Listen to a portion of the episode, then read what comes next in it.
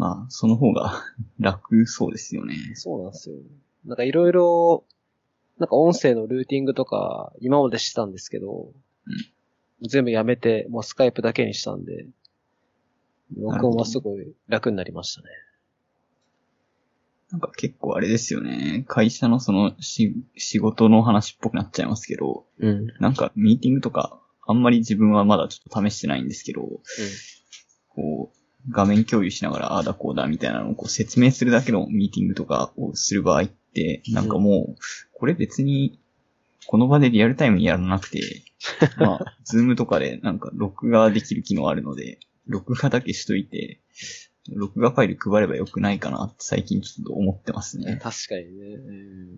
それは、うん。まあ、それはもう多分、会議あるあるじゃないですか。どんどんか、そうですうんリアルタイムで話さ、話さなくても結構いいことって、うん往々にしてあるかなって気がしますけどね。うん。うん。そっち、マイク何し使ってます？普通のマイクですか？うーん謎のマイク、謎のマイクって言い方おかしいんですけど、あの、昔自作した、自作っていうと大げさなんですけど、うんなんか、そうですね。まず、大げさではあるんですけど、自作マイクなんで、なんか、型番があるわけではないんですけど、なんか、そうですね。そういうやつなんで、ちょっと、何と言えない感じがありますね。近くに、あの、なんかマシーンとかあります？普通に。あー、マシランはップトップ。いや、ラップトップではないですね。デスクトップではあるんですけど、マシンがあるわけではないですが、なんかノイズ乗ってたりします？なんかすごいふ、風の音というか、ホワイトノイズみたいなのって、まあ後で多分編集で消せるんですけど、別のマイクもあるんですけど、ちょっと試します？あ、じゃあお願いします。ちょ、ちょっと待ってください。一旦ミュートしますね。はい。あ、今なんかだいぶ良くなりましたね、今。あれ？こっち何もしてないですよ。何もしてない？あれ？なんかされました？上の方かな？わかんない。俺も何もしてないけど、まあいいや、でも良くなったから。いや、あれですかね回線いや、でも違うな。ホワイトノイズみたいなのは別に、うん、回線あんま影響しなさそうですもんうね。ん。スカイプの可能性もあるんで、なんかスカイプって、なんかマイクの設定で、なんか勝手にこう、ゲインしたりああ、しちゃうんで、それで勝手に拾っちゃったりするんで、それもあるかもしれないですね。そうですね。うん。うん。まあちょっとなんとも言えないですけど、とりあえず、多分、続きますもんね、なけれうんば。録音してて、後で編集して、あのー多分これぐらいのノイズだったら消せると思うんで、まあそれで消して対応します。はい。大丈夫ですいません。はい、ありがとうございます。まあちょっと遅いんで、まあはい30分か40分か、長くて1そうですね時間ぐらいで、はい、行こうかなと思いますんで、はい、よよろしくお願いしまます。はーい。じゃあどうしますかね。まあとりあえずキーボードの進捗からいきますか。す。了解です。あ、はい。そうだ。キーボードの進捗僕、あれですね。何も画像とかそういうのを貼ってなかったですね。うんちょっと、何もなしで説明するのもあれなんで、うん。一応進捗的に新しくまた、なんか作り始めてて、うん。設計して基板を発注してそれが届いたんで、ちょっと組み立て始めて、まあ動くかどうかはまだ確かめる段階までは至ってない的な感じの状態で、でどんなやつかっていうのが多分一番、あれなんで、スラックの方に貼っちゃっても今見れます？はい、ですよ、はい。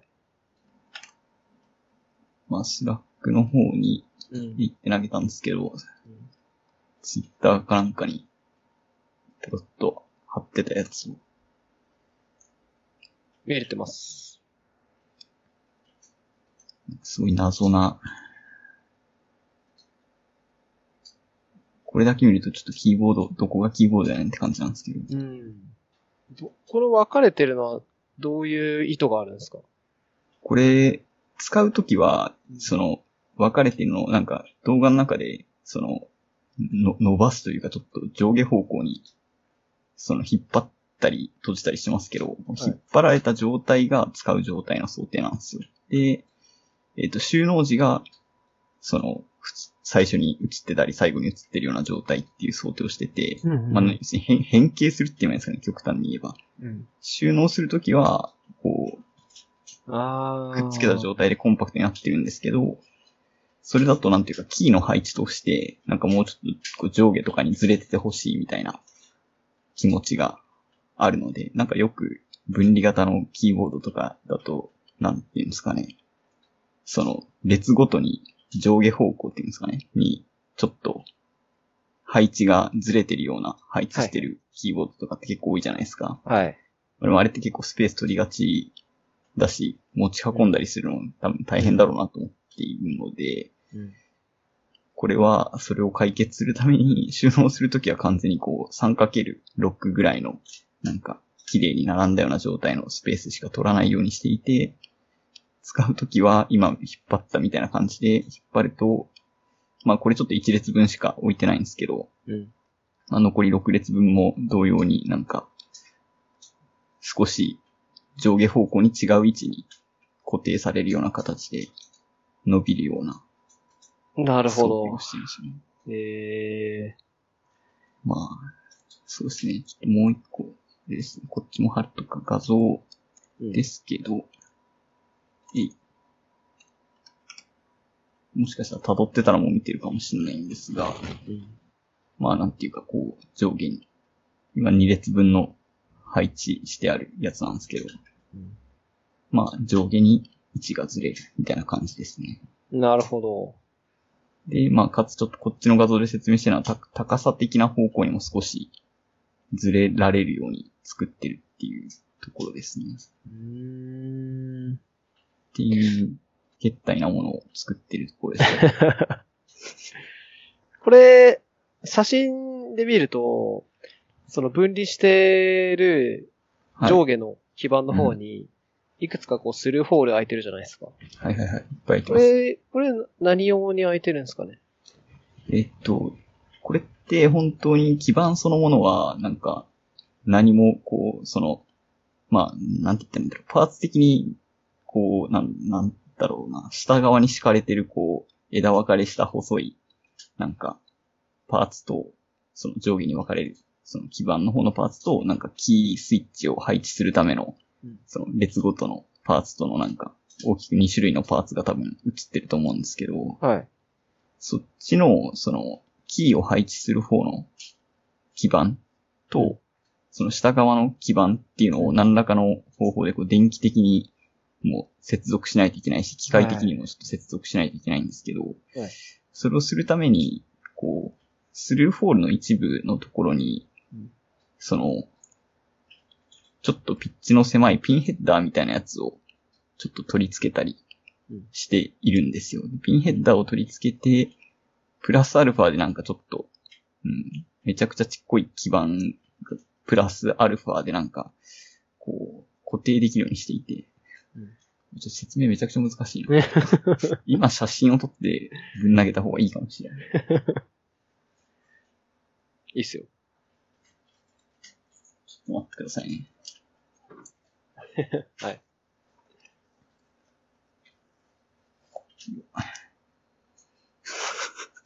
すごい今まさにっていう感じの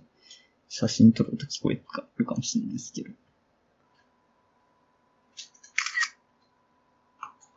厳しいな。すいません、カシャって言ったと思うんですけど大丈夫。です。今多分スラックに行ったんですけど、その、すごい説明が難しいんですけど、まあこれあの、なんかいくつもスルーホールの穴が開いている下側のパーツをちょっと斜め横から見てるアングルですけど、なんか、うん、変なも、変なものがって言ったらおかしいんですけど、黒いのの上にはいちっこい赤い基板が乗ってる。パーツがあるの、ちょっと見えますかねうん。これが、その、なんだろう、キースイッチを乗せる方のパーツを、もうストッパーって言えばいいんですかね。その上下方向に、その、下側のパーツをこうヒュッて伸ばしたときに、何もなかったらそのままスルスル伸びてっちゃうんで、そのどっかでこああ、なるほどね。はいはいう、はい。引っかからなきゃいけないんですよ。で、引っ掛けていてここで、で引っ掛けてかつこれちょっと見見えないんですけど、この黒いパーツの上側にチロッとだけ乗っかってるちっこい赤い基板の裏側って言ったらいいんですかね。写真だと見えにくい位置に、なんかちっこい、その金属製の。バネっぽい端子がついているんです。ついてるというか、まあ、なんかちょっ。と、なんだろうな、S 字というか、そうですね。写真でも、うん。写真でも一応ちらっと映り込んではいるんで、見えるかもしれない。うん。そこの部分で、その、なんだろう。キースイッチ配置する方の基板の、その端、四隅の部分に、うん。その、ちょっと金色っぽくなってる部分が見えると思うんですけど、そこが接点になっていて。そこの接点と、そのちっこい赤いパーツにくっついてる、ちょっと、まあ、バネっぽい感じになってる、その端子の部分がうん。接触して、電気的な接は続を確保してるみたいな感じですね。で、なんでこのキースイッチはよ4つの接点が、それぞれその四隅が、そのはいはいはい。下側の基板と電気的につながるようになっているので、あとはそれを全部、なんていうんですかね。よ、なんだろう、この下側の基板の中を通って、まあ端の方とかに持っていって、まあ最終的にはその4本の部分で i スクエアド C の通信を流すつもりなので、うんまあその、ババスというか、i スクエアド C のバスに接続しているような感じですね。なるほど。だいぶ特殊ですね、これは。めちゃくちゃ特殊だと思いますよ。まあ、み、基本見たことないっすね。まあそうですね。形のやつは。へえ。まあ、ゆ、なんだろう、ケースとしては、もう折りたたみなんで、まあさっきも言ってましたけど、使うときは広げて、使わないときは畳んで、はいみたいなのを想定してるってことですよね。まあ基本的には持ち運んだりとかをできるようにという気持ちですね。なるほど。今までその、いわゆるハードキーボードみたいなの、まあ、キーがこうあって、叩く、まあいわゆるなんだろう。うーん、ハッピーハッキングキーボードみたいなやつのキーボードの折りたたみ版みたいなのを作ろうとしてるってことですよね。まあそうですね。うん。なるほど。まあ、一応左右分離でもあるので、うん、なんかかなり、まあこれが今映っているやつが2式でワンセットみたいな感じになるイメージですかね。なるほど。えー、いや、面白いっすね、これは。なんかその、折りたたみキーボードって世の中にはおそらくたくさんあって、あ例えばその、はいはいなんかゴム製のやつとかのあキーボード。負けるみたいいな、負けるというはいはいはい。ロール式のやつですね。はい。あって、まあそういうのをこう持ち運んで、で、使うときに開いて、で、使うっていうのはあると思うんですけど、やっぱりこう打ちづらいんですよね、ああいうキーボードって。いや、そうですね。それは間違いないですね。うん、なんで、いわゆる普通のキーボードを折りたたんで持ち運びしやすくするっていうのは、うん、なんか、なんだろうな、ドラえもんじゃないですけど、発想としてはすごいいい、いいですね。面白そうな。な感じしますね。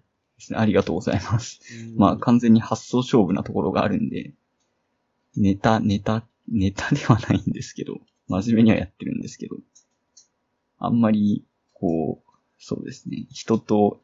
似たやつ、ちょっと配置変えただけとかだとなんか、あんまりそういうのを作るのに、個人的にはこう面白みを見出せないので、うん。まあ変わったもの作ってやろうみたいな、そういう性格なんで、うん。いや、面白いと思いますね。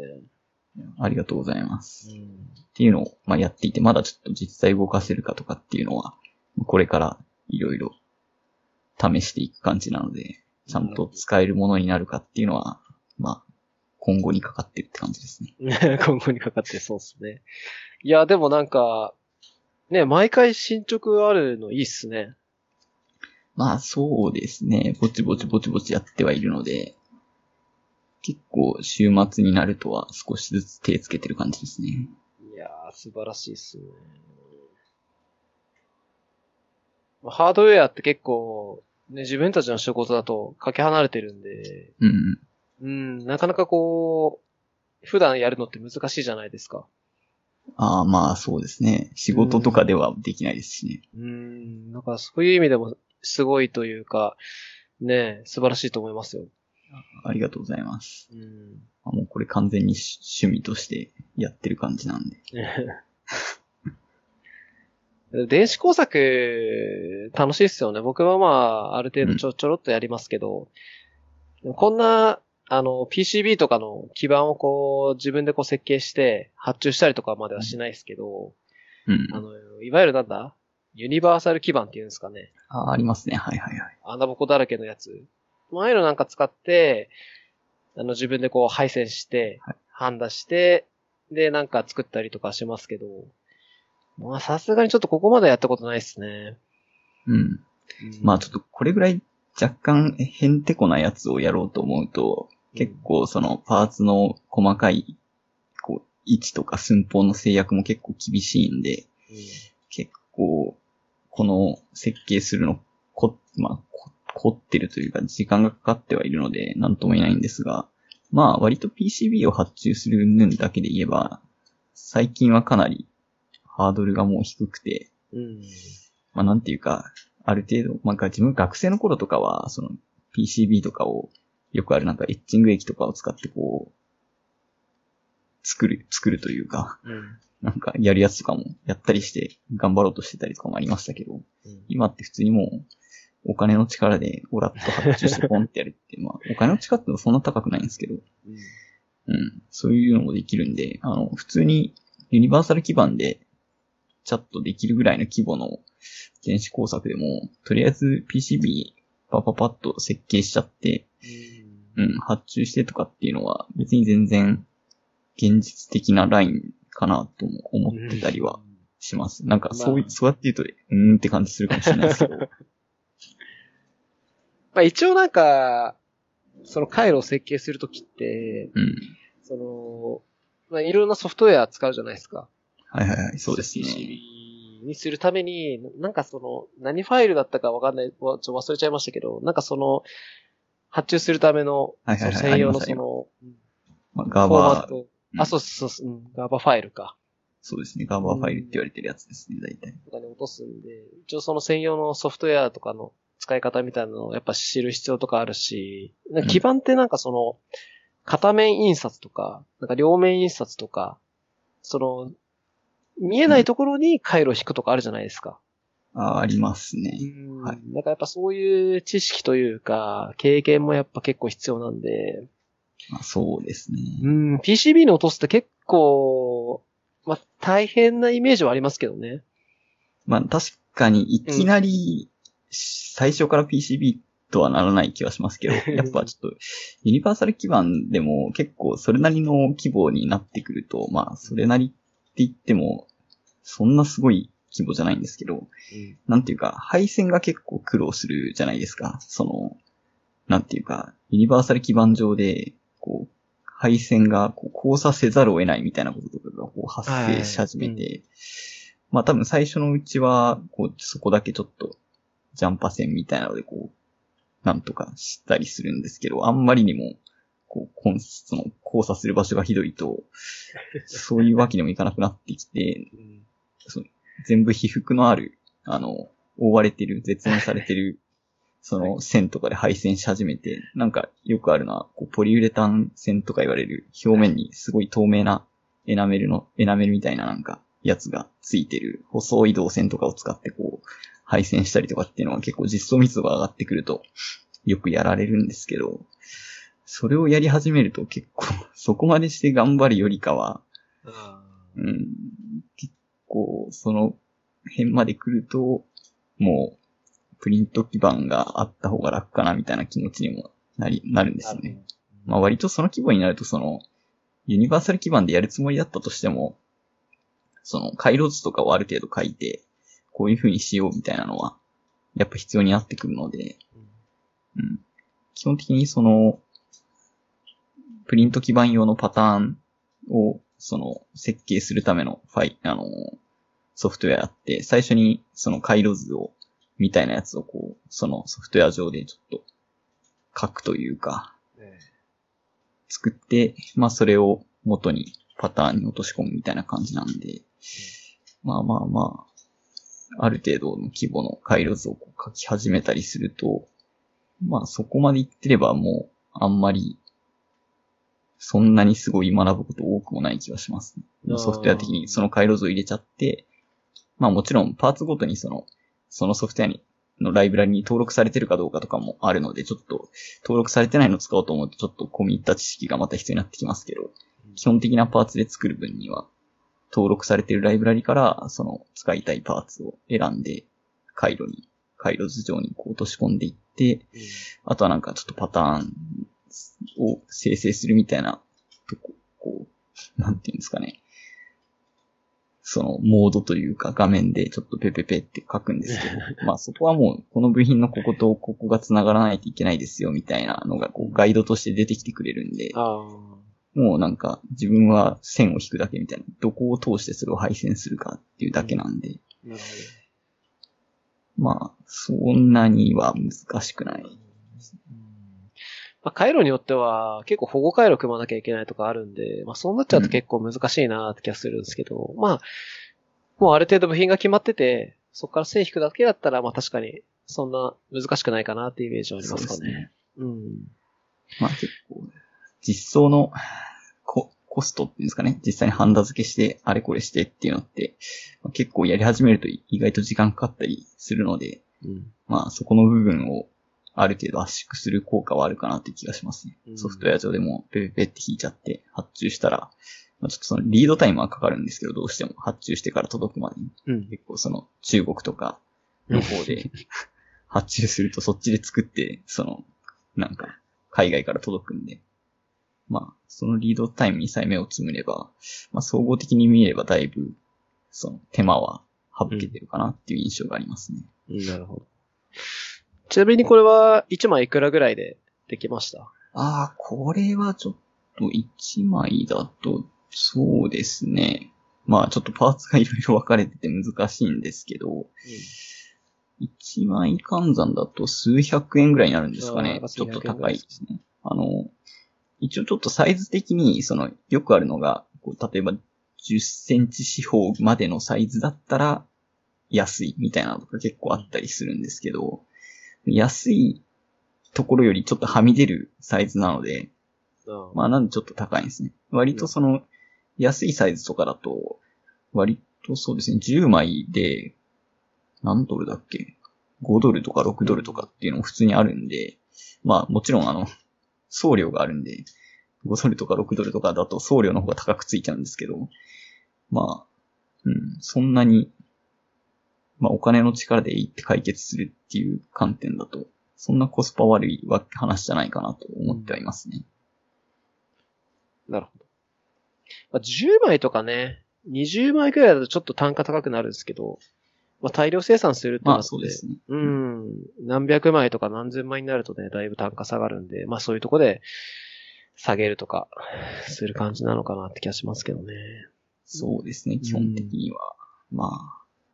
まあちょっとさすがにこの自分の作ってるやつの規模、規模、規模じゃないな、なんだろう。難易度だとさすがにちょっとどこぞに発注しないと、ちょっと自分で一からは無理な基盤ではあるので、まあ選択肢がないので、そういう基盤を作る場合は、まあ絶対ちょっと避けられないですけどね、発注するのは。うん、まあそうっすよね。まあ海外でやっぱり、うん、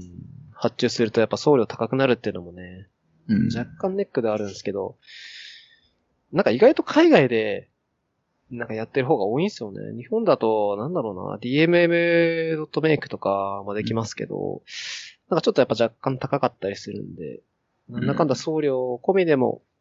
海外のやつ使った方がね、安かったりするんで。そんなイメージはありません。まあ、あんまり国内のサービスそんなにしっかり自分比較してないので、まあ、用途によっては、国内でやった方が送料分とか浮かせられるとかも全然あり得る話ではあるかなとは思います、ね、なんかあの秋葉原にある、なんか、秋月電子とかあるじゃないですか。はいはい、ありますね。うん。ああいうとこって PCB とかは受け付けないんですかね？聞いたことないですね。ああ、そうなんだ。うん。ああいうとこでちょろっとできるとね。うん。嬉しいっちゃ嬉しいですけどね。まあでも結局、そうですね。基本的には自分で設計して、その CAD でなんか GABA ファイルを生成してまでは変わらないってなっちゃうと、まあ、あとはそれをどこに持ち込むかの話にはなってくるんで、うん。まあ、なんでしょう。フラッと寄って、パッと注文できるものではないじゃないので、まあ、そうですね。送料をどれだけ気にするかと、まあ、届くまでの日数をちょっとどれぐらい気にするか、ぐらいかなって感じがしますね。なんか、基板に、例えばその、有名どこだと、ラズベリーパイとかって、基板にこうロゴを入れたりするじゃないですか。はいはいはい。ありますね。ああいうのってやっぱ入れると高くなったりするんですかね？いや、うーん、ラズパイのあの、ロゴみたいなのができるかちょっとわかんないですけど、基本的にそのシルク印刷は標準のオプションであると思うので。まあそこで、その、普通はなんていうか、シルク印刷使うのってなんか、ここには、まあ、この位置に置く抵抗はこう R1 だとか R2 みたいな、はいはい、そうっすね。部品を識別するためのものを印刷したりとか、まあ、こう、そうですね、はあの、IC のこう向き、こっち向きとか、そういうのをしてぐらいを印字するのにしか基本は使わないですけど、別に、あの、自分で好きな文字入れたりとかは、そのシルク印刷用のレイヤーみたいなのがそのガーバーファイルの、ファイルの中にはあるので、そこで指定してあげれば、まあ好きな文字入れたりとかは簡単にできますし、うんまあその CAD のファイルでどれだけ簡単にそういうロゴみたいな絵が描けるかによりますけど、あーまあ、その CAD の中でその指定を書いてあげれば、基本的には問題なくできるかなと思いますね。ね。まあもしかしたらあれかもしれないです。その CAD、CAD の機能を使わないで、外部からうまいことを、なんか、なんでしょう、いられみたいなやつで書いたやつを取り込むとかも、調べたらやり方があるかもしれないです。なるほど。なんかせっかくだから入れたくなりますよね。そうですね。まあ、この、まあこのキーボードも、あなんだろう、すごい、今完全に試作みたいな感じでやってるんですけど、まあ細かい直しとか入れて、最終的に、よし、これなら実用に耐えるっていう状態まで持っていけたら、なんかそういうの入れたいなっていう気持ちはちょっとありますね。ん。ね。せっかくなんで。そうですね。うん。うん。オリジナル感が結構出ますよね。あとはなんだろうな、こういうキーボード界隈って、最近だと、なんかそのオープン、オープンなんつうんだろう。回路をこう、もううん、パブリックにして、ああ、オープンソースハードウェア的な。そうですね。うん。っていうのもあるんで、それとかなんか考えてるんですかね。あ、そうですね。基本的には僕は割と、こういうのを特に取得しとく意味はないと思ってるんで、まあ、ある程度動くなってなったら、普通にどっかに公開しようかなとは思ってます。まあ、ただちょっとオープンソースハードウェアは、まあ、ハハードウェア周りとか、僕ちょっとあんまりそのライセンス関係をしっかり勉強してないっていうのもあって、まあちょっとその辺が怖いっていうのもあって、今はあんまり公開してないです。どうしてもその、こういう基盤を作るときって、例えばその、今、写真に写ってる、そのキースイッチをぶっ刺すための場所みたいなのにこう、決まった形で穴開いてると思うんですけど、はい。まあ、その部分の、なんていうか、穴の位置とか自分でこう、いちいち、こう、ここかなとかってやるのも大変なので、その公開されているライブラリとかに、その、よく自作キーボードとかで使われるメカニカルキースイッチの、その、まあ、フットプリントって言うんですけど、この位置に、こうこういう種類の端子が生えてて、だからここにはスルーホールが来ないといけなくて、ここには普通の、そのランドのない穴がなくちゃいけなくてみたいな、そういう情報が、なんていうか、公開されているやつを、まあ、持ってきて、インポートして使っていたりするんですけど、そういうのがちょっとライセンス的にどういう扱いになるかとか、結構、うん、わかりにくいし、結構、なんでしょう。ソフトウェア系のそういうのに比べると、ちょっと軽く調べてもパッと出てこないというか、どういうのがスタンダードなのかっていうのが、そういうところもあってちょっと、うん、そこだけ気をつけたいなと思ってはいますね。確かに調べるとなんか、聞いたことないような ライセンスの名前とか出てくる。ちょっと、わかんないですね。うんうんなるほど。わかりました。いやいや、でも、うん。素晴らしいですね。いや、その、お褒めいただき、光栄ですって感じですね。っぱなんかハードウェアの話とか聞くと、やっぱ面白いし、ワクワクする感じはすごいするんで、面白いっすね。まあ、そうですよね。すごいイメージしやすいですしね。パッとわかるし。僕も、まあ、ちょろちょろハードウェア触ってるんですけど、うん。やっぱりあの、こういうがっつりやる感じじゃなくて、まあ、がっつりっていうかなんていうか、PCB とか落としたりはしなくて、さっき言ったそのユニバーサル基板とかレベルなんですけど、やっぱりなんか、キーボードを作ったりってよりかは、やっぱ動く、本当にこう、動くものというか、おおもちゃを作るのが結構メインなんで。モーターの制御とかがメインなんですよね。ああやること。が。なかなかまた、でも、モーターは個人的には結構大変なイメージがすごい。えーいやでも、やっぱりモーターも、あの、DC モーターとかサーボモーターとかいろいろあると思うんですけど、もうやることとしては、基本的にはなんかその、回す、基本的に回すっていうのと、うん速度の制御とか角度の制御だけなんで、そういうのってもう、なんかあるんですよ。そのドライバーみたいなやつが。あ制御をあああ、変える。ドライバー IC みたいなやつが。そうそうそう。まあそういうのつなげればもう大体できちゃうんで、そんな難しいことやっぱりやらないんで、うんうん、簡単にできるし。まあ、あとはそういうのを使って、なんか小型化するときに、あの、PCB にしたりとか、あとは形が、例えばその、あの、ユニバーサル基板って四角じゃないですか、大体。はいはいはい。だから、伊藤くんが、この、出してみてくれたみたいに、複雑な形の、うん。あの、基板に、ハンダしたいときとかに、あの、ね PCB にしなきゃいけないんですけど、もう大体四角で済むんで、うんユニバーサル基板もちょっとこう切って、はいはいはい。ちっちゃくして、で、そこにこう回路、ちっちゃい回路組んで、電池さえ繋げばもう大体モーターって回っちゃうんで、そ。んな複雑なことをするっていうのはやらないんですけど、まあでもそれぐらいのやつは、うん未だにやってますね。まあでも、そうですよね。でもサーボとか、まああるいはこうステッピングモーターとか、そういう系のやつになってくると、割と、なんか、その単純につないで回って喜ぶっていうよりかは、こう特定の角度とか回転数に制御してみたいな、したい系のやつだと思うんで、うん。それはなんかあれなんですか？マイコンとか使うのか、なんか？アルデュイーノとかそういう系の？できれば、なんか昔、昔っていうか、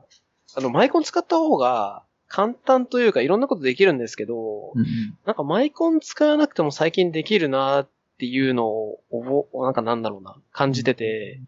なるべく使わないようにしてますね。ああ、そうなんですうね。んえ。あの、可変抵抗とか、あはいはいはい。うん。あとまあ、基本的にその、モーターのその回転速度とか、あの、ちょっとまあ、角度になると、あの、マイコン使わないと厳しいんですけど、うん。速度ぐらいだったらもう抵抗の値変えるだけでいいんで、そうで可変抵すね。抗1個挟んだりするぐらいでもだいぶ楽になるんで、そういう時はもうマイコン使わないで、基本的にはな、電子部品だけでやった方が、楽、楽というか、回路も楽になるんで、まあそうですね。うん、なるべく使わないようにしてますね。なるほど。うんうんまあ確かに IC1 個入れるだけで結構心配しなきゃいけないことが多くなる、じゃ多くなりますからね。特にそのマイコンとかぐらいある程度繊細に扱いたいやつが入ってくると、モーターとかと一緒にあんまり繋ぐと、そうなんですよ。うん、ノイズ的に結構は激しいので、モーターのノイズが。まあ、基本は、なんかモーターのプラスマイナスのところに、あの、コン、コンデンサー、あの、えー、電解コンデンサーとか、はいうん、そういうの入れとけば、あと整流ダイオードとか入れとけば、まあ基本大丈夫なんですけど、一応まあ IC によってはなんか、結構シビアなのもあって、ちゃんと本当に。に保護回路入れないとすぐぶっ壊れちゃうとかっていうのがあるんで、まあ確かにそういうのある、考えると、一個マイコン入れるよりかは、もうない方がそうですね。安定はするかなってイメージはありますけどね。まあ、マイコンだけで済まないことが多いですからね。電流的に多分、それこそドライバーみたいなちょっと挟んでやらないといけないし、場合によってはそのノイズ対策でちょっとグラウンドとかをある程度分離しないととか、まあ、その辺考えるぐらいだったらっていうのは確かにありそうですね。そうですね。あとは、自分、3D プリンター持ってるんで、ああ、いいっすね。なるほど。それと組み合わせてこう、やるっていうのも結構、あの、3D プリンターでギアを作って、で、モーターと組み合わせて、なんかこう、はい自動で回すみたいなやつとか、そういうのも結構面白いっすね。ああ、3D プリンターか。3D プリンターも確かにちょっと気にはなっていて、うんまあ、キーボードはある程度、その、筐体側をいろいろ凝る場合はちょっと考えようかなと思っていたりもあったんですけど、うん結局なんやかんや未だにちょっと 3D プリンターを僕はほぼほぼ使ったことがないままうんやってきてるんで、結構気にはなってますね。うーん回路とかと、その電子工作と一緒で、さっき PCB の話とか出ましたけど、結局 3D プリンターも、その 3D モデリングの技術がないと、すれないんですよ。そうですよね。うん結構自分は、その買って、3D プリンター買って、で、3D プリンターのその、プリントデータ、いわ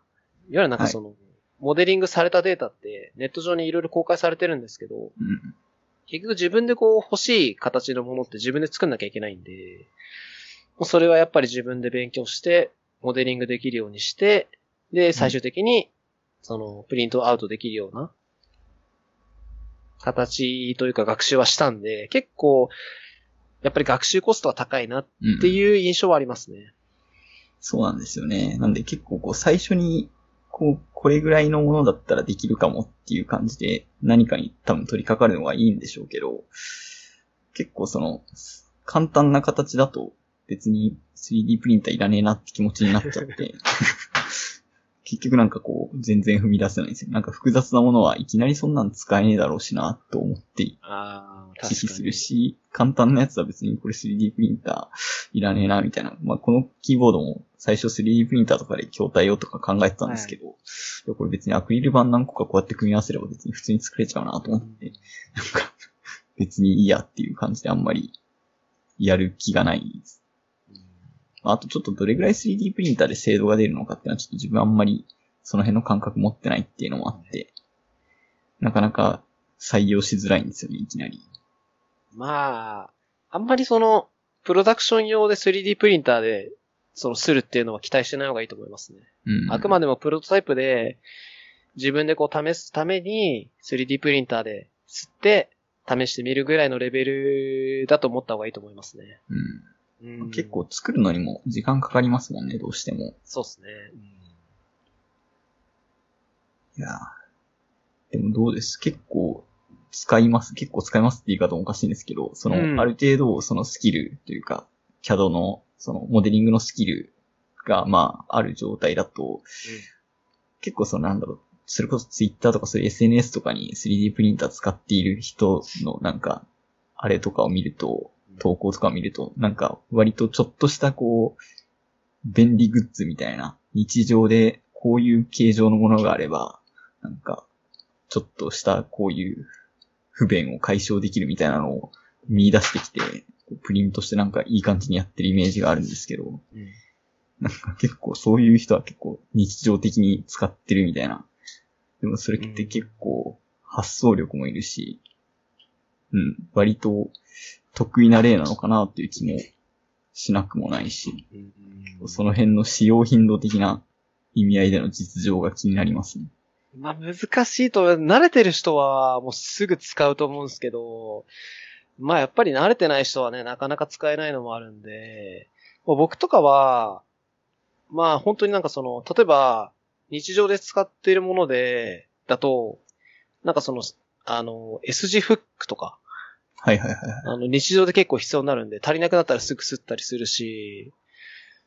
なんか本当に、例えばおもちゃとかで壊れちゃった部品を丸々コピーして 3D プリンターでするっていうのをすぐできるようになったんで、それぐらい慣れてる人は本当に日常的に使うと思いますね。それかっこいいですね、でも。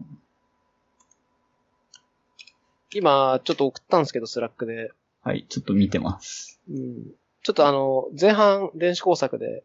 うんあの中盤木材なんで、後半の方に 3D プリンター自分が作ったやつ全部載せてるんですけど、すごいな。なんかおもちゃとうか、ん基本おもちゃとかなんですけど、例えば日常で必要なやつとかを作ったりとかもしてて、あのーまあ、結構便利だったのは、その掃除機のノズルが欲しくて。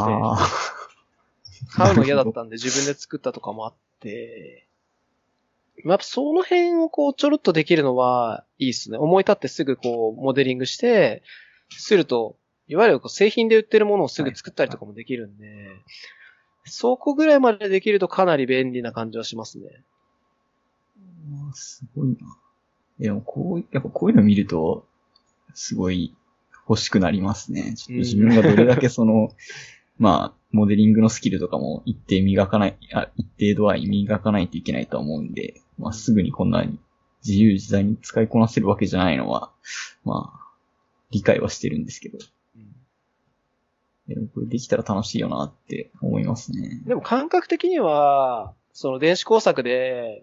その、自分もやったことあるんでわかるんですけど、その、さっき言った PCB で回路組む感じとほとんど同じです。うん、はいはい。うん。基本的にはソフトウェアがあって、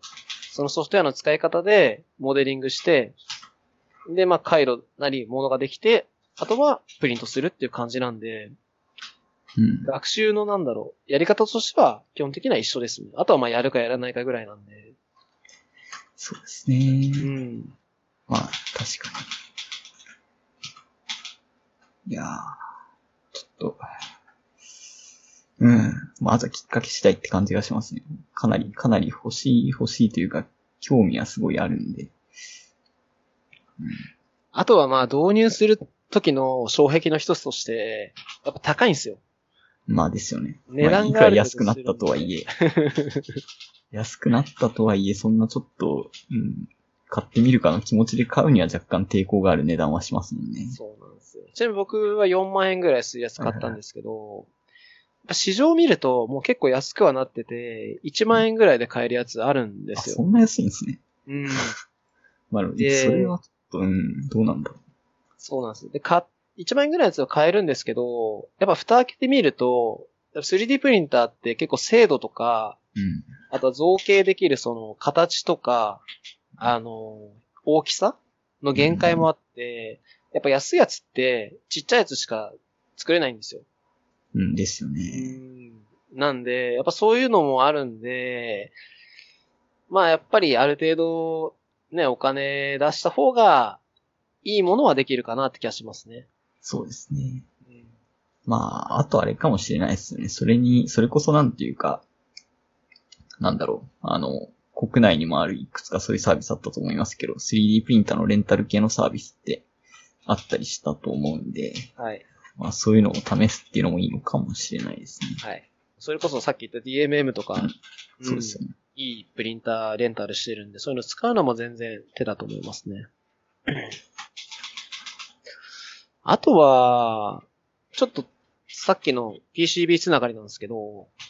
はい。3D プリンターの仕組みを使って、あの、CRC みたいな、なんつうんだろう。あのー基板、PCB の基板作るときに、なんかドリルみたいなやつやるじゃないですか。なんて言うんだろうね。あー、フライス板とかそういうのでなんか、そうそう、フライス板、はいはい、そうそう。あれに応用できる 3D プリンターもあるんですよ。あ、あ、マジですか？えなんかそのヘッドの部分をドリルに付け替えて、それをに付け替えると削れるんで、それで、あの、基盤掘れるっていうのもあるんで、まあそういうのにも一応応用はできるんですよ。うちのやつはできないんですけど、ものによってはフライス板になるやつもあるんで、まあそういうのを使う人はそういうの対応してるやつを買うと、さらに便利かなって気がしますね。どっちかっていうと、フライス版の方が結構、要件的に厳しい感じがしますけどね。その、なんて言うんでしたっけ、あの、ミルとか言うんだっけ、はいはい、なんかあの、ドリルみたいなやつ。あれを回さないといけないし、それも結構横に押し付けて、一定の結構力かかったりもしますし、それに耐えなきゃいけないっていう方が、まあ、よほど、その 3D プリンターは、フィラメントをこう排出する、あの、部分を動かせば基本的にはいいんだろうと思うんですけど、それに比べると結構フライス版の方が、やってることが難しいか、難しいというか難易度が高い感じがするんで、なんかついでにフライス版になるというよりかは、フライス版がついでに 3D プリンターできる 感覚は近いような気もしますが。そっちだったかもしれないですね。うん、まあでも確かに。まあでもそうですね。ただ基盤結構プリント基板、まあそのフライス版とかあると、その基板をある程度自分でパパパって作れるようになるのは、そうのはずなんですけど、結構スルーフォールとかは自分で加工しなきゃいけないので、その場合、結構面倒かなという気もしますね。ちょっとわかんないです。それどれぐらい加工大変かが。うんまあまあ、うん。やるのはかなり大変だと思いますけどね。まあそうですね。うん。まあ、一応まあそういうのもできますよぐらいだと思いますけどね。まあ、規模的に小さなものとか、本当に一部分の施策とか、そういうのを手っ取り早くやるっていう意味ではいいかもしれないですね。実際、PCB のその発注サクサクやっちゃっても、もう、いいんじゃないかみたいな話した後に言うのもあれですけど、なんやかんや結構リードタイムがあるので、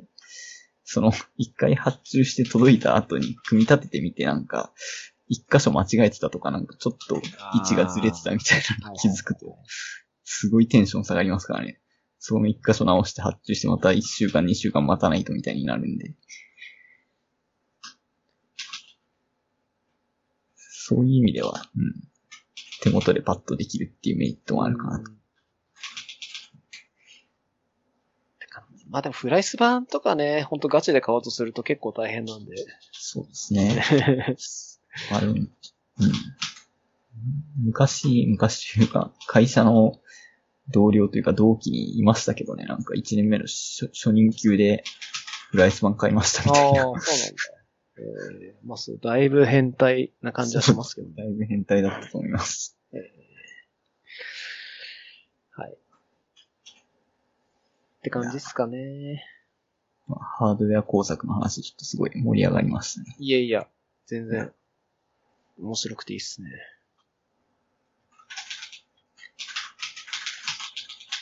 じゃあ、あとは、どうすかね。うん。返事とか書いてくれてますけど。まあ自分の書いたやつはそこまですごい、うん、話したくて書いているというよりは、ひねり出してる部分も結構あったりするので、無理に拾っていただかなくても全然大丈夫です。まあちょっと時間もあれなんで、じゃあ、ちょっと最近の僕側のネタで、伊藤くんも話しそうなやつだと、はい、うーん、ちょっとまあ僕の完全プライベートな話なんですけど、伊藤くんぎっくり腰とかなったことあります？ないですね。あ、ないんだ。そっか。うん。な、なん、なんでしょう。割と、ここ行ったらめちゃくちゃ失礼なんですけど、割とご高齢の方がなるものだと イメージしていたんで まだ若い、まだ若いのにななることがあるんだ。ちょっとびっくりしたぐらいですね。うん。いや、僕もほんとびっくりしたんですけど、突然本当に来るんだなっていう印象というか、もう思いでいっぱいで、本当に朝起きて、ふと朝起きて、はい。で、普段通り過ごしたんですけど、あの、朝起きて、僕一番初めにこう、まあ、あの、娘と起きて、布団片付けてとかやるんですけど、そのリビングに来て、えっ、ー、と、顔を洗って歯を磨くっていう作業を、はい、あの、洗面台でするんですけど、その時にこう、ちょっとこう、洗面台って低いんで、腰をこう曲げるんですけど、はい、もうその時に曲げた瞬間にこう、一気に来て。ええー。うん。で、もう本当にもう痛くて何もできなくなっちゃって、あの、ちょっともう本当動けなくなっちゃったんですよ。はい、はい。でもどうしようもなくなっちゃったんで。う、ね、うん、なんか、噂というか、ね、ぎっくり腰って本当何もできなくなるって聞いてたんですけど、本当何もできなくなっちゃって。いや、恐ろしい。で、一応まあその時は、あのー、まだ家に奥さんとかいたんで助けてもらって、うん、で、座らせてもらって、で、まあ座れれば、なんても、なんとでもなるんで、仕事もできるんで。で、まあそこでなんとかなったんですけど、もう本当にもう自分の力で何もできないぐらいの状態になっちゃって、でも、かなり大変。で、一応、ぎっくり腰になっ、まあそのなった瞬間とその日はもう何もできなくてずっと椅子に座ってたんですけど、うん、もうその、そっから一週間ぐらいはかなり腰にこう違和感がある状態で、まあ、だんだんだんだん良くはなっていくんですけど、やっぱりこうちょっとこうかがんだりとか、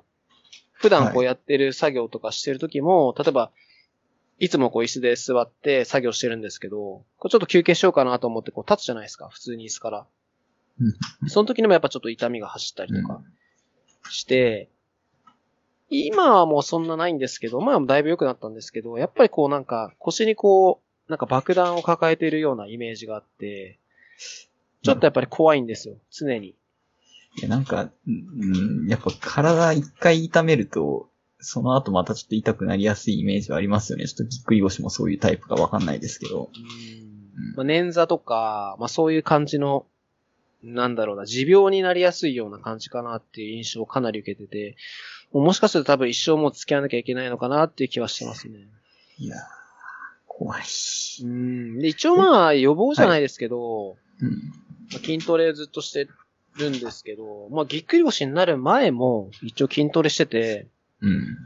腹筋背筋とかやってたんですけど、でね、でもやっぱやってても結局なったんで、まあ、量が足りなかった可能性も全然あるんですけど、やっぱりもう、年齢かなって気がしますけどね。なんかまあ、よく聞くのって結構重たいものとかを持ち上げようとしてとか、そういうのってすごいよく聞く気がするんですけど、全然そういう感じでもないですもんね。うん、なんか原因がな、なぜっていうぐらいの。普段重たいものをまあ仕事でまず持つことはないんですけど、まあプライベートだと娘を抱っこするとかっていうのはよくあるんですけど、うん、でもまあ、ずっとね、持ってるわけでもないんで、そうですね。うん。あんまりこう重いものを持ってるって印象はなかったんで、本当に急に来たって感じですね。うん、いやそうなんですよね。でも、本当途中おっしゃってましたけど、うん。それこそ昔こう、キーボードの話とかでこう、左右分離のこう、エルゴノミクス系がどうとかって話したしたときに、うん、まあそういうのを使うよりもなんか、そういうのな、なくても大丈夫なようにこう、日頃から運動したりとか、そういうのが大事なんじゃないかみたいな話をされたことがあって、はい、吉永さんにで、うん、まあ、なんて言うんでしょう。割とそういうところに気を使われているというか、運動不足にならないようにとか、うん、割とそういう、うん、イメージがあったので、すごい、うん、驚きって感じがしますね。まあ僕も、かなりびっくりしましたね、なって。うん。まあ、初め本当に、あれこれ痛いなってなって、全然動けなくなった時に、あ、これがぎっくり腰なんだっていうぐらいな感じだったんで、もちろんなったことなかったんで、うん。本当なってみて初めて気づいたっていう感じですね。ちょっと、そうですね。うん、なんか、すごい、こう、不健康な生活をされてる方とかがぎっくり腰になったとか聞いたら、まあ運動不足だよな、みたいな、いろいろ思ったりしますけど、うん、ちょっと、吉中さんがなった、しかもなんかすごい重たいものをいきなり持ち上げようとしてなったとか、そういうわけでもなく、って聞くとなんか、自分は一体何に気をつけらればいいんだろうみたいな感じになっちゃいますよね。すごい。いや、本当なんだろうな。気をつけててもなるような感じかもしれないっすね。うん、いや、怖いです。もう、うん、まあ、いかに確率を減らすかであって、なるときはなるみたいな感じなのかもしれないですね。多分、同じような職業の人ってずっとこう基本座ってるじゃないですか。そうですね。はい。うん。そういう人はもしかすると、そのただ座ってるだけなんですけど、ただ座ってるだけが結構体に負担になってて、うん、それがチリツモになって、ふとした瞬間に、こう、ぎっくり腰になるみたいな、ケースが結構あるんじゃないかなと思ってて、やっぱりこう、筋、筋肉って座ってるだけだとこう、鍛えられないんで、まあ、やっぱりそういうのを気にしないと、いつの間にかなるんじゃないかなって気がするかな。まあ、同じ姿勢を続けてるのは結構良くないとは言ったりもする気はしますしね。座りっぱなしが良くないのかもしれないですね。どうですか？仕事中結構、例えば意識的にこう立ったりとかします？ああ、意識的に立ったりはあんまないんですけど、割と自分はなんかこういうとあれなんですけど、落ち着きがなくて日頃から。うん、なんか、例えばあの、なんだ貧乏ゆすりとか割としちゃうし、うん、えー、リモートワークとかしてる時も別に特に意味もないのに、なんかちょっと少し考え事するタイミングとかで、こう、その辺をうろうろしながら考え事したりとかはよくあるので、まあ、そういう意味では、意識的にというわけじゃないんですけど、むしろ無意識に結構、じっとしてられなくて立ったりはしてるかもしれないですね。ああ。その時に、例えばその、立って、ストレッチしたりとか、立ってスクワットしたりとか、そういうのはしないですか？しないですね。まあ、さすがに意識的にじゃないんで、まあ、ふらふら歩くぐらいですね。なるほど。なるほどね。まあ、散歩とかなそうですねうんまあ、そのつながりじゃないですけど、僕はもう強制的にそういう風な運動しするような習慣がないとダメかなっていううん。のがあって、ドラクエウォークを始めたんですよ。ああ、そういう、あつながりがあったんですね、あれは。そうなんですよ。まあ一応こう、運動することに楽しみを持った方がいいかなと思ったんで、まあ昔ポケモン GO とかやってたんですけど、はいはいはい。まあちょっともうポケモン GO はもういいかなと思って、で探したらまあなんか最近はこういうドラクエのやつがあるってんで、まあ一応始めて、まあ、一応始めた感じだと、なんか一応、一日何歩歩きましょうみたいな感じで、アプリ側がこう教えてくれたりするんで、まあ運動するきっかけにはなってるんで、うん。いいかなって気がするんですけど、ただまあやっぱり歩いても、じゃあなんか3000歩ぐらいだったかな。うんしか歩かないんで、ちょっとまあ、劇的な改善にはならないですけど、まあ外に出るのこう、億劫にならないというか、うんあ、ちょっと、なんかゲームのレベル上げするために、あの、外出る感じなんで、本当にただこう歩くよりかは、まあ楽しく歩けるんで、うんまあそういう意味では結構始めてよかったかなっていう印象はありますけどね。うん。まあそうですよね。割と、歩くって結構簡単に言うし、まあ、難しい話じゃないんですけど、こう、やっぱ一日な、なんか例えば8000歩とか、1万歩とか行ったりしますけど、そこまで歩こうと思うと結構、まとめて歩くのが大変なんですよね、どうしても。うんいざ歩いてみると結構自分の感覚だと10分で1000歩ぐらいの感覚なんですよね。なんで結構1時間以上歩かないと8000歩とか行かないようなイメージがあるので、なんか案外そういうのを意識せずにちょっと買い物に出たりとか、まあ普通の通勤とかそういうのもそうですけど、そういうのしてると案外全然気づかないうちに歩数行ってはいるのに、うんうん。そういうところが結構難しいですよね。なかなか。うんそうなんですよね。まあ、歩く以外で、例えばジム通ってるとか、なんか週に一回、なんだろう。うん。まあ僕だって最近やってないですけど、なんか野球行ったりとか、サッカーとか、そういうのやってる人はまあ、ある程度こう習慣になってるからいいかなと思うんですけど、まあそういうのもないと、本当にほんずっと家にいる感じになっちゃうんで、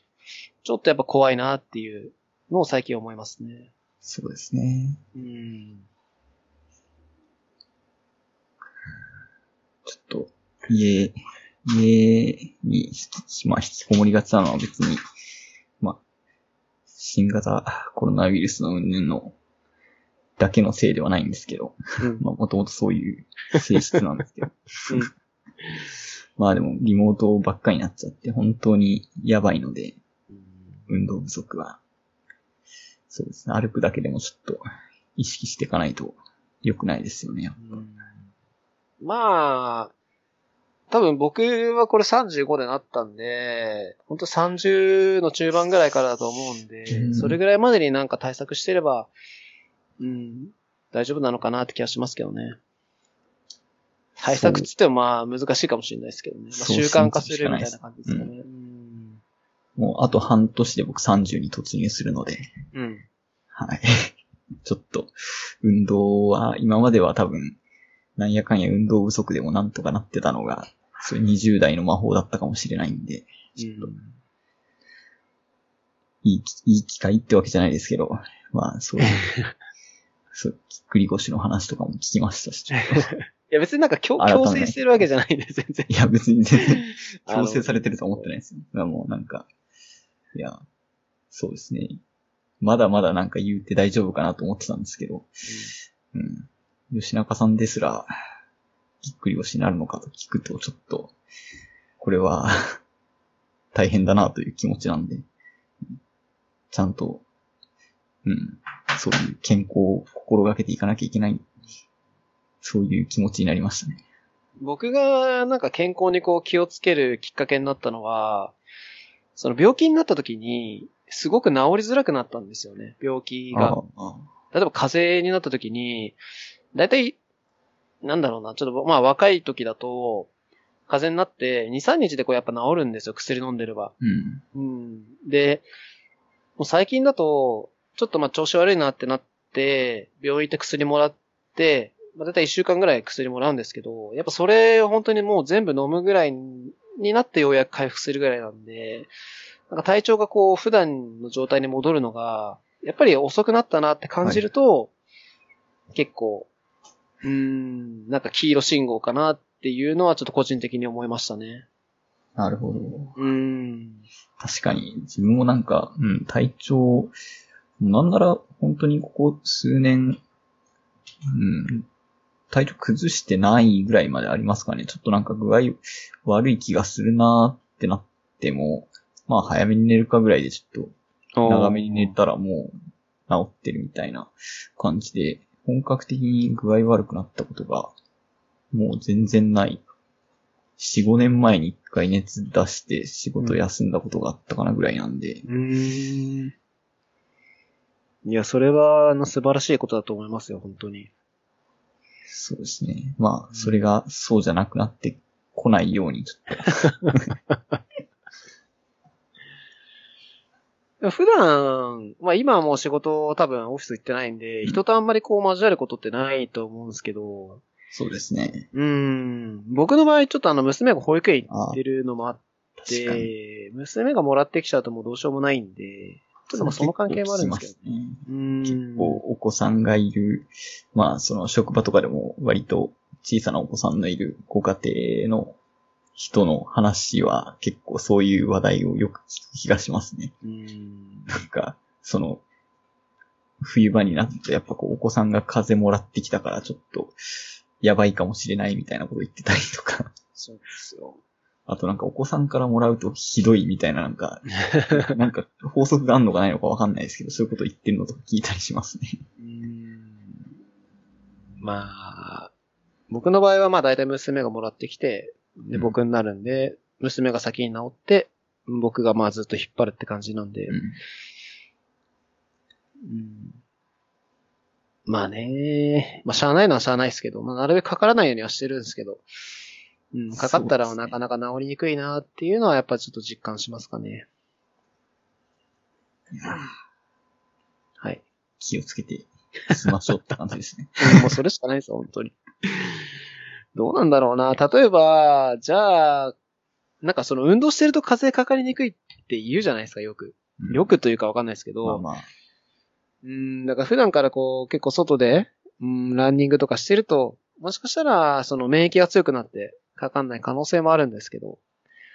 まあでもなーっていうか、うん、普段ほとんどしないし、ちょろっと走ったぐらいだったら免疫つかないんで、なかなか難しいかなって気もしますけどね。うねうん。まあ、基本的にはなんだろう。代謝を良くしようみたいな多分感じなんですもんね、ああいうのって、おそらく。そうですね、はい。汗かいて、うん。って感じですね。まあ、ちょっと付け焼き場でなんとかなるもんじゃないですからね。うん。そうなんですよ。継続してなんぼっていう感じのもんなんで、なかなか難しいですね。そうですね。うん。まあ、自分なんかも一応学生の頃は運動部だったので結構毎日のようにこう数キロは走っていたので、うん、なんかそういう時の感覚とかと比較しちゃうとどうしたって絶対衰えてきますからね。そこの、その頃の貯金を多分結構、やっぱこう学生時代バリバリ運動してた人たちって結構、うん、その頃の貯金を切り崩しながらみたいな感じなのかなと勝手に思っていて、うん、まあ、なかなかそこで残残高じゃないや、こう、収支をゼロにするのは、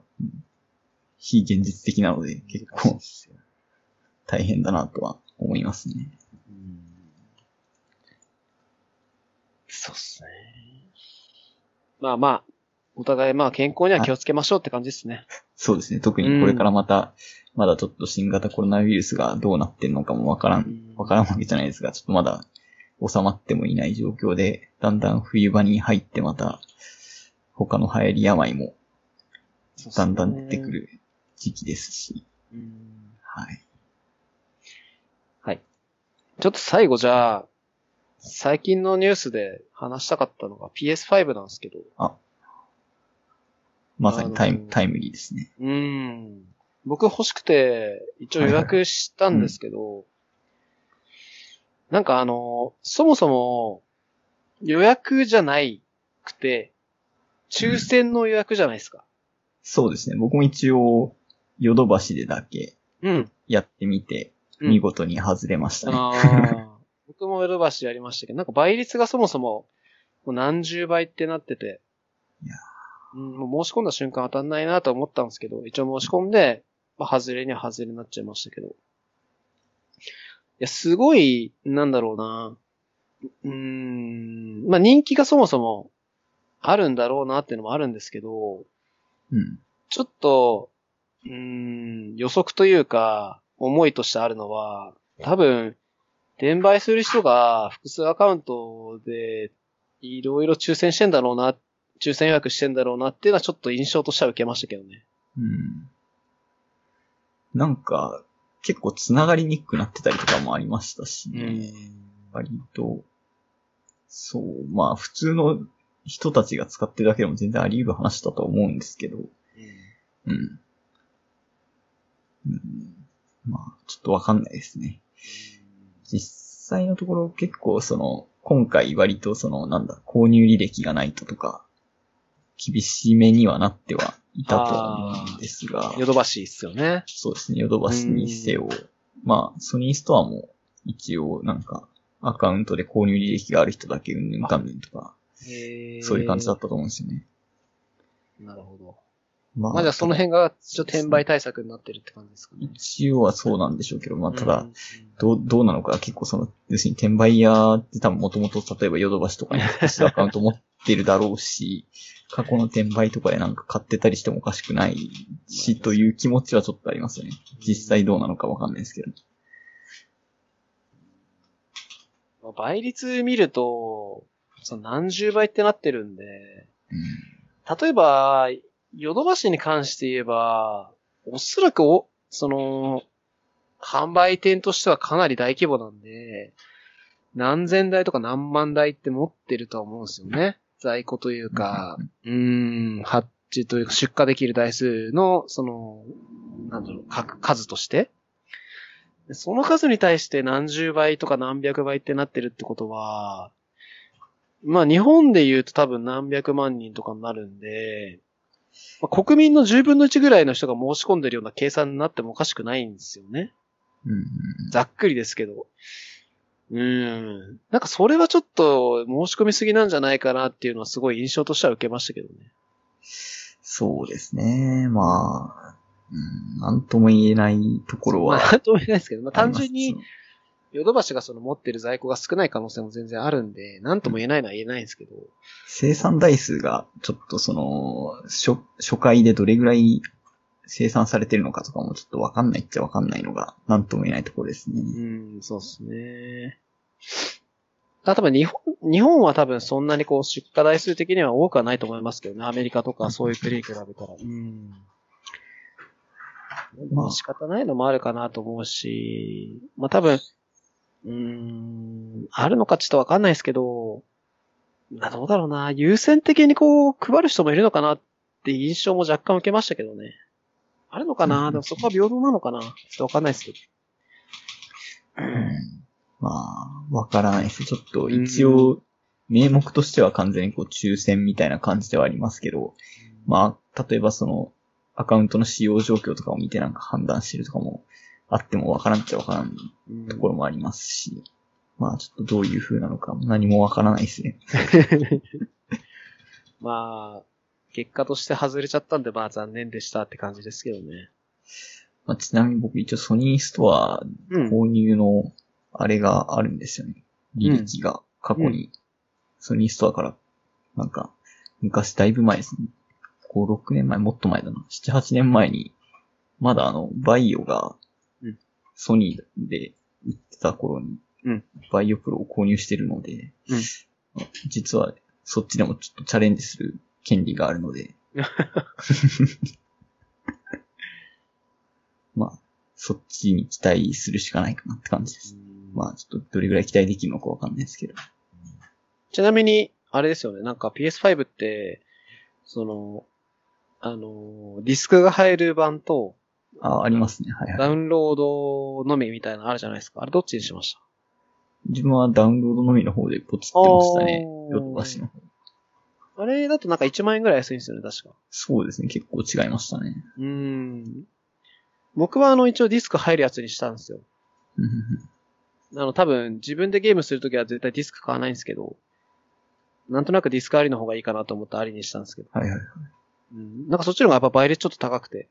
あ、そうなんですね。う。ん。なんだかんだでこうパッケージ欲しい人ってやっぱいるのかなっていうのが、うん。うん。ちょっと思いましたけどね。まあ、そうですね。パッケージ確かに、うん、あった方が、なんとなく満足するみたいなところもあったりもしますし、まあ、あとなんかこう、あれかもしれないですよね。その、まあ、まだちょっとお子さん小さいんであれですけど、お子さんになんかプレゼントとかだとなんか、あ物を渡す方がなんかプレゼント感があったり確かに。良いとかもあるかもしれないですし。まあ、あとは、うん割と値下げされたやつとかをこう、購入したりとかっていうのを考えたりするととかはあったりするかもしれないですね。ああ。割とその店頭ですごい安く売られてるとかは、パッケージの方はそういうのあったりするのが、ダウンロード販売だとまあ、セールとかはあるにしてもみたいなとこはあったりもしますし。なるほど。確かにね。家にゲーム機とかあると、まあ大体もうなんか、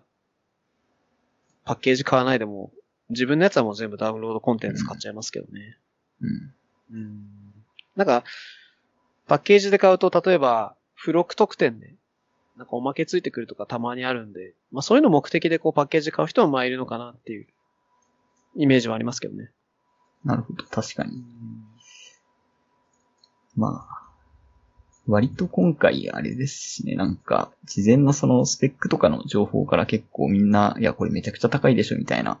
うん予想が立ってたところからかなりみんなの予想を裏切って、うん。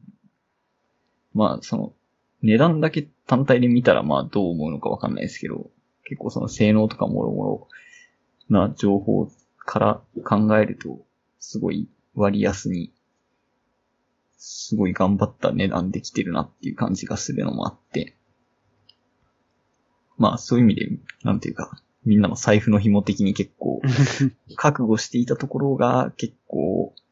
意外とお安く来たので、これならディスクありの方でも全然いけるじゃんとかってなったとかもあるかもしれないですね。まあもうその辺は完全に推測ですけど。うん。日本円だと5万円、5万5千円と、まあ、4万5千円ぐらいですかね。まあだって5万5千円ぐらい普通にみんな余裕で覚悟してたと思うんですよね。事前情報見てた人とか。うん。なんで全然多分いけるじゃんってなったのかなっていう気もします。うん。そうっすね。まあなんか、どうなんだろうなまあタイミング的なのもあったんですかね、そのコロナの関係で。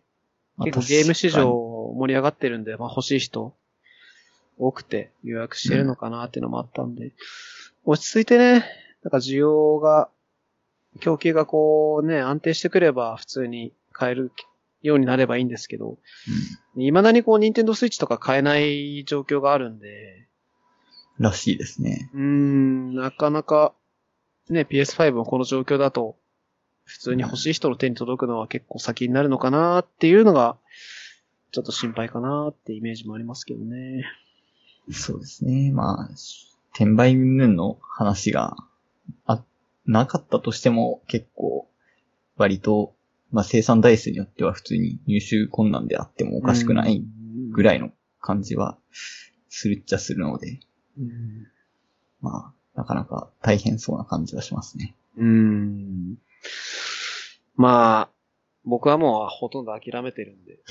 うん、いいんですけど。まあ僕もなんかそんなすごい熱烈にではないんで。まあ手に入ればいいかなぐらいですかね。そうですね。うん。まあ、5万5千円だと、まあ確かに安いんで、例えばなんですけど、その、ゲーミング PC 買って、はい。うん、最近だとハイスペックなね、ゲーム結構できるんで、10万円ぐらい出さなきゃダメですけど、さすがに5万5千円はちょっと、ねちょっとゲームするには厳しいスペックしか買えないと思うんですけど。そうですね。うん。割と、ほんと PC ゲーをがっつりやる人とかだったら、グラボだけでそんぐらい払いますからね。この間なんか新しいの出ましたもんね。RTX3000 系でしたっけね。そうですね3080とか、うん3090が出たのかまだだったかちょっとちゃんと自信がないですけど。あれも確かなんか10万円ぐらいしますもんね。あれだけあれはちょっと結構燃えてましたね。イメージ的には。燃えてたっていうのはその、まあ、よくあるんですけど、PC パーツには、あの、海外の価格と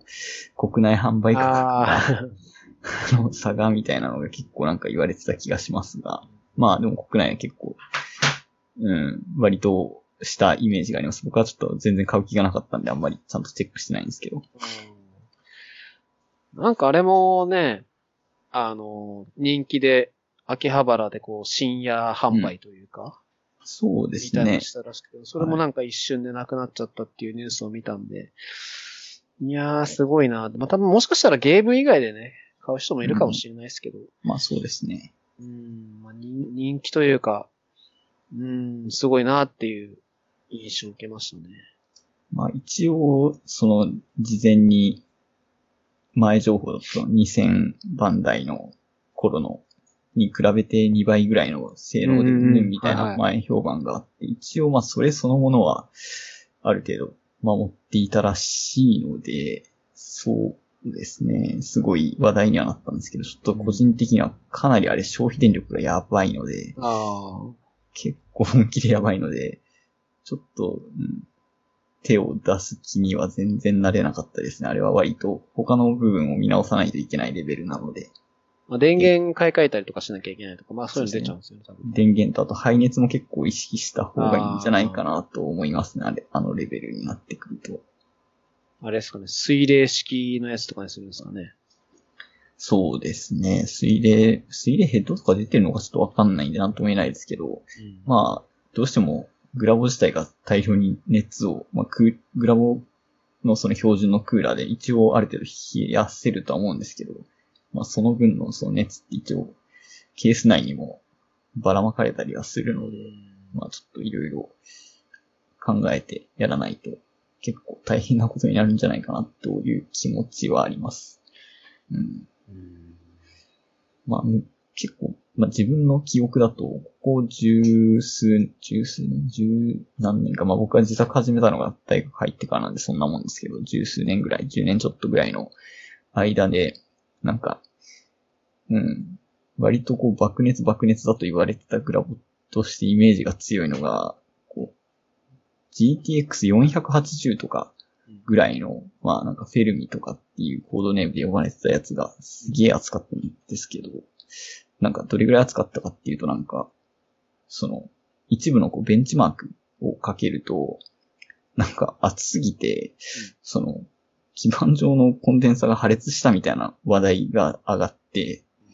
まあそれのせいかどうかわかんないんですけど、その、一部のかなり負荷の高いベンチマークを回さないでくださいっていう注意書きとともに販売されるようになったっていう。それの消費電力もまだ200ワット台なんですよね。まあ、うん。なんですけど、3080は確か300何ワットがいってるはずなんで、、ちょっと尋常じゃないなという印象がありますね。まあ、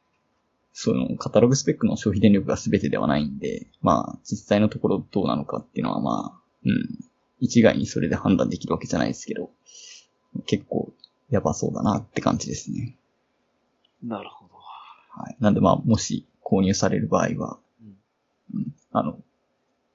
その辺はちょっと気をつけた方が良いかもしれないです。ゲーミング PC ね、ずっと欲しいって僕は思ってるんですけど。はい。あ、そうなんですね。。そうなんですよ。だから、ゲームするのに、ゲーム機、うち、あれしかないんですよ。なんだ、任天堂の、すごい昔に販売した、なんだっけ？任天堂 Wii。あ、はいはいはい。うん U でもなく Wii みたいな。Wii、初代 Wii か。うん。まあもちろん今楽しめてるんでいいんですけど、ゲームがもう出ない、出てないんですよ。うん。まあですよね。うん。だから最近のゲームできなくて、で、どうしようかなと思ってて、で、スチームのゲーム？スチームってあるじゃないですか。ありますね。で、あれでゲーム、なんかセールの時に買ってるんですよ。あ、そうなんですね。へえ買ってるけど、できないんですよ。マシンがないんで。スペック的に的な。はい。スペック的にと、Windows マシン持ってないんですよ。ああ。それはでも、ちょっとわかります。自分もなんか、多少興味を持つことはあっても、Windows のマシンを僕はまともに持ってないので、うん。うん。なんか、か、うん、できない。なかなか。一応なんかうん Windows に関しては、はい。普通にあの、Mac の上で、バーチャルボックスとか、ねはいはいパラレルズとかで動くし、まあライセンスは持ってるんですよ。あの、あ、Windows。そうなんですね。はい。なんで、Windows 動くんですけど、もう全然スペックが足りてなくて、あの、全然ゲームできるレベルじゃないんで、ちょっとそのゲームやりたいなと思って、じゃあ1台 Windows でゲーミング PC 組むかなと思っていろいろ調べてはいるんですけど、はいはいはい。うーん、だったら PS5 でいいかなっていう印象で。まあその辺はあれですね。また入手できるかできないかとかもあ あってっていうところがかなり関わってきそうな感じもしますが。まあでも、うん。まあ PS5、まあ今時点ではともかくとして、まあまた今後数年見据えていくと、まあ PC の方がスペックどんどんどんどん自分で上げていけるっちゃ上げていけるんで、うんまあ割と単純なスペック勝負になるとやっぱ PC の方が、まあ発売段階で言えばともかくとして、うん。何年か見通すと PC 側に軍配が上がる気はするんですけどね、結構、すね。まあ、ゲームのものにもよりますけど、やっぱプレイ人口がどうかとか、いろいろ絡むところは多いですからね、なかなか一概に言えない感じがあって難しいです。うん。まあ、ゲーミング PC1 台買っちゃった方が、用途としては広いんですよね。いろんなことまあできる。それは間違いないですね。うん。だからいいんですけど、そのコンシューマー機は、例えばその PS5 にしてみれば5万5千ぐらいで買えるし、あとは出るソフトウェアっていうのは基本的に PS5 に最適化されてるんで、その、うん例えば 60fps とかっていうのはもう保証されているわけじゃないですか。まあ、そうですね。うんまあ基本的になんか考えることが少なくて済みますよね。そうなんですよ。だからまあ、いろいろ踏まえるとやっぱり、そういうコンシューマー機1台買っちゃった方が、例えば最近のゲームって、例えばその、PS5 だけでしかできませんとか、Nintendo Switch しかできませんっていうタイトルって、あんまり多くない気がするんですよね。大体こうクロスでできて、そうですね。うん、ゲームとしてはスイッチでもできるし、さ、さっき言ったスチームでもできるし、みたいなの多いんで、あんまりこうタイトルにこだわって、あの、うん例えばいろんなのできるっていう理由でスチームでゲーミング PC 買うのもありだと思うんですよ。はいはいはい。当然多いんで、あの、ゲーミング、あの、PC まあでできる方が。うん。インディーズとかなんかそういうやつとかも結構ありますしね。そうなんですよ。いいんですけど、正直最近はそんなにこう、そういう垣でもないかなって気がしてるんで、一台そういうハイスペックコンシューマー機があれば全部できるかなっていう気はしてます。なんかあとは、例えば任天堂だと、あの、スイッチだと、なんだっけなんかファミコンのソフトとかできるのあるじゃないですか。名前忘れちゃった。あありますねうんはいはいはい。月額なんかいくらか払うと、なんかスーパーファミコンとファミコンのゲームがこうできますみたいなのもあるんで、昔のゲームもできるって考えると、1台コンシューマー機あるだけで、もう何百台とか何千台ぐらい、何千本ぐらいのカセット遊べるんで、もうそれで十分かなって気がするんで、まあゲーミング PC 組むほどでもないかなって気がしますかね。確かにそうですね。なんか、うんイメージとしてやっぱゲームゲーミング PC でなんかっていう人は結構本当に特定の、例えばこう FPS とかそういう系のゲームのをこうがっつりやるために、まあ少しでも性能が高い方が有利だっていうんでやっていたりとか、まああとは別に単純にゲーム用途じゃなくてスペックの高い PC が欲しくて、まあ ゲームができるようにっていうような、まあそのどっちかなイメージはやっぱありますよね。うんシンプルにゲームがちょっと、そんなガチガチにってわけじゃなくて、シンプルにちょっとゲームがしたいで、ゲームギ、ゲーミング PC をっていう人はあんまり見ないようなイメージがあります。そうなんですよ。だから、ゲームしたいがために、例えばゲーミング PC 1台 Windows で、Windows で組んでも、個人的には多分ゲームでしか使わないんですよ。なるほど。うん、まあ、Mac でしたっけ普段。そうっすね、うん。使われてますもんね。うん、なんか開発するのにわざわざ。そうなんですよ。そうなんですよ。開発用のゲーミング PC を多分組むってことは、まあ、なくはないですけど、個人的にはそんなにこうメリットないんで、いらないんですよね。うん。うん。そうですね。もうそうですねとしか言いようがない。そうなんですよ。なんかそんなにこう、ゲーミング PC に、うん、簡単に組めるんでいいんですけど、うん、組んだ後にそんなにこうメリットがないんで、だったら、ゲーム機1台欲しいなっていうので、まあ、スイッチとか PS5 とか探してるけど、買えないって感じですね。いやなるほどって感じです。うん、もうこれはこれも PS5 が良い感じにポロ手に入ることに期待するしかない感じですね。そうですね。そうですね。まあ、買えなかったら買えなかったで、別にいいっちゃいいんですけど。まあ、困るものではないですからね。困るものではないんで全然いいかなって気がするんですけどね。まあまあちょっと話題にもなったんで、予約してみたけど、買えなかったって感じですかね。うん。はい。あと、どうかな？もう1時間半ぐらいなんで。そうですね。うん。大丈夫そうっすか？僕的には全、もう十分満足しましたね。話すのに。はい。なんなら軽く疲れてきたまであります、ね。ああ、わかります、ね。じゃあ、これぐらいで終わりにしたいと思います。はい、はい、ありがとうございました、はい。すいません、ありがとうございました。遅くに。はい、いえ。はい。お疲れ様でした。はい、お疲れ様でした。